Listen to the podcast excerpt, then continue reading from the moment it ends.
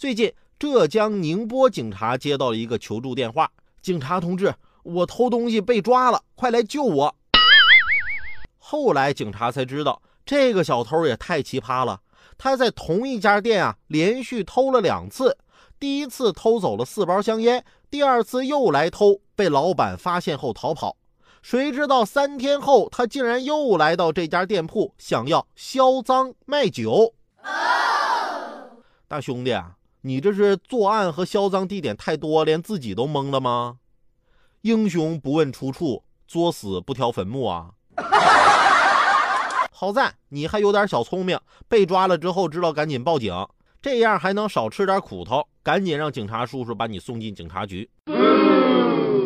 前两天啊，我经过我们小区门口，看见仨保安正抓着一个小偷要揍他，我这人啊心软，就在旁边说了一句：“几位啊。”别打太厉害了，送派出所就行了。保安就停手了。这时，这小偷冲我嚷嚷：“别管我，你快跑！”保安松开小偷，就把我摁地上了。结果，小偷撒腿就跑了。